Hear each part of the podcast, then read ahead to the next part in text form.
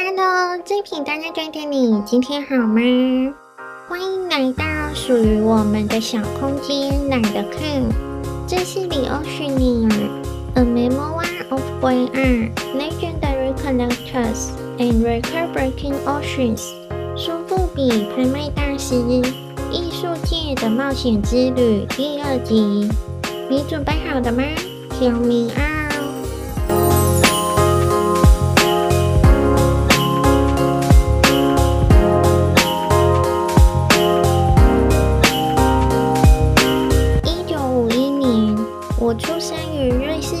这座美丽的小镇位于莱茵河畔，并处得法瑞三国交界。这里的居民血液中都流动着艺术气息。艺术在这个小镇扎根已有数个世纪之久。自儿时起，我就痴迷于艺术、音乐和足球。我的两位哥哥都学业优异，一位是神学家。妹则是律师，姐姐则成为护士。我自知无法与他们相提并论，所以转而寻找另一条不一样的道路。我在学习上实在是不可救药，父母认为我走艺术道路可能还有一丝希望。高中毕业，我前往日本东京生活了几个月，学习日本的单色墨画艺术。也对日本版画如痴如醉。离开东京回家时，我寄到纽约，并试图卖出我在日本的那些画作，先后向三家画廊自荐无果。我知道自己在纽约田园诗般的生活已经结束了，我要回到瑞士服兵役。没完没了的军事训练是对身体的一种摧残。法学院的生活让我感觉更惨。父母原本希望我能延续哥哥的道路，在法学院好好学习，但日内瓦大学对我而言太过优秀，这条路也太过艰辛。于是我中途辍学，灰溜溜地回到了非洲。母亲委托老朋友恩斯贝勒和我谈谈。为全球二十世纪艺术品终极鉴赏家和交易商，他告诉我，除了成为艺术家，还有两种方式可以继续对艺术的热爱：一种是研究艺术，在艺术领域教学或者著书；另一种则是进入艺术品市场。如果你被艺术吸引是感官上的，绝对不要去读艺术史。和他会面后。我决定成为一名艺术品商人。他为我制定一套四年的实习计划，结束后再回到他的画廊。第一站位于 Bern 的 c o f r e l 画廊，这家拍卖行被称为瑞士的苏富比，它被誉为全球最杰出的版画和素描艺术品经销商，也是毕卡索版画的主要经销商。这是我第一份工作，内容就像个杂物工，但我完全乐在其中，还遇到很多艺术界传说中的大人物，如德国艺术品交易商 Heinz Berger，他被称为毕卡索作品的代理人。能与这些传奇人物打交道，我感觉自己身处在一个艺术俱乐部。当时我非常开心能成为他们的吉祥物、缉毒犬、司机，无论干什么都好。愉快地待了十八个月后，一九七四年我动身前往英国伦敦。一九七四年，伦敦已经成为全球生活成本最昂贵的城市之一。我发现苏富比根本没有工作能提供给我。甚至连恩斯贝勒都没办法帮我变出一个职位。当时，这家艺术界的巨人因石油危机陷入困境，人们不再买买买，专家一个接着一个变得多余。想进入苏富比工作，唯一的办法就是花钱买该行设置的艺术品培训课程。这是为身怀抱负的画廊老板和艺术品市场专业人士所设计，学费为十个月两千美元。母亲的朋友嘲讽，这就像是一门巴黎的高级烹饪课。但对于我这个已经别无出路的孩子，我还是勉强同意的。艺术品课程并非在苏富比总部，班上有很多富家子弟。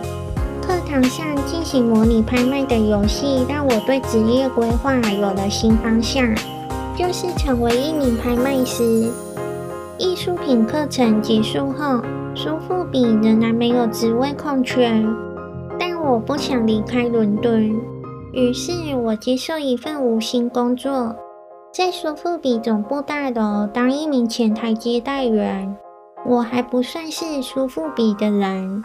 在前台工作八周后，第一个机会敲门了。早期绘画大师作品版画部有个初级专家的职缺，一位董事问我是否愿意上楼工作，我知道接受这份职务，余生将深陷这个没有出路的工作。这个细分市场没有发展空间，属于古老的历史，所以我拒绝了。后来，我利用自己在瑞士艺术界的关系，帮了苏富比国际业务董事 Duncan McLaren。他提供了成为苏富比英国家具评估专家的职位，是前往普通家庭寻找隐藏的宝藏。这份新工作让我感到失望，但至少我向父母证明我能自力更生。苏富比的董事长皮特·威尔森，一位神话般的人物，与我因为家具而结缘。他在苏富比也是从底层做起，从小就知道必须通过努力工作来养活自己。这种对钱的需求与动力，驱使他领导苏富比从一家城府的机构发展成全球巨头，知名度远高于佳士得。他热爱各种艺术品，喜欢进入小村落，在当地古董店中寻找宝贝。同时，他也是一位出色的拍卖师。他坚信艺术与金钱存在一定的关联。苏富比的竞争对手不止佳士得，还有美国纽约的 Park b e r n a t Galleries 和法国巴黎的德鲁奥拍卖行。一九六五年，Peter Wilson 成功收购 Park Burnett Galleries。一九七五年，苏富比在摩纳哥 Monte Carlo 的办公室正式成立。可能因为我会说法语，Peter Wilson 将我派到那争取拍卖品，头衔是销售总监，但和所有头衔一样，都只是给别人看的。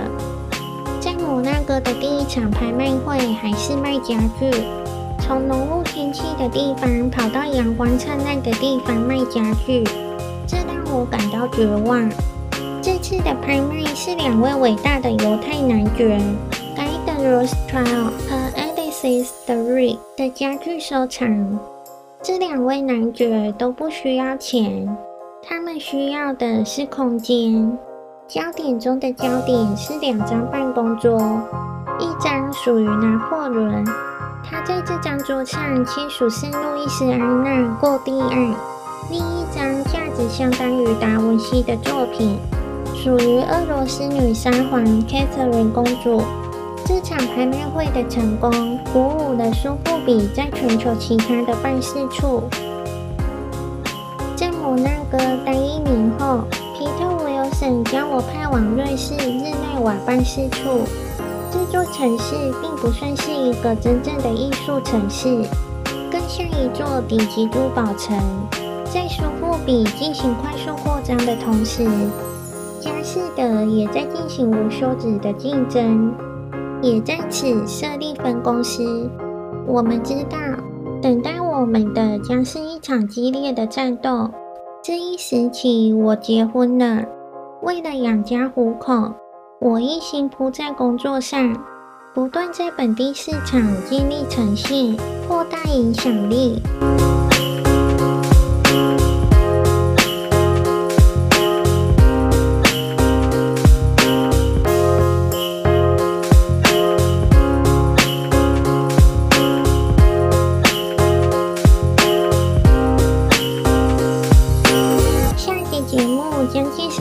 绍三门职涯中最重要的伯乐与良机，别忘了订阅和分享哦！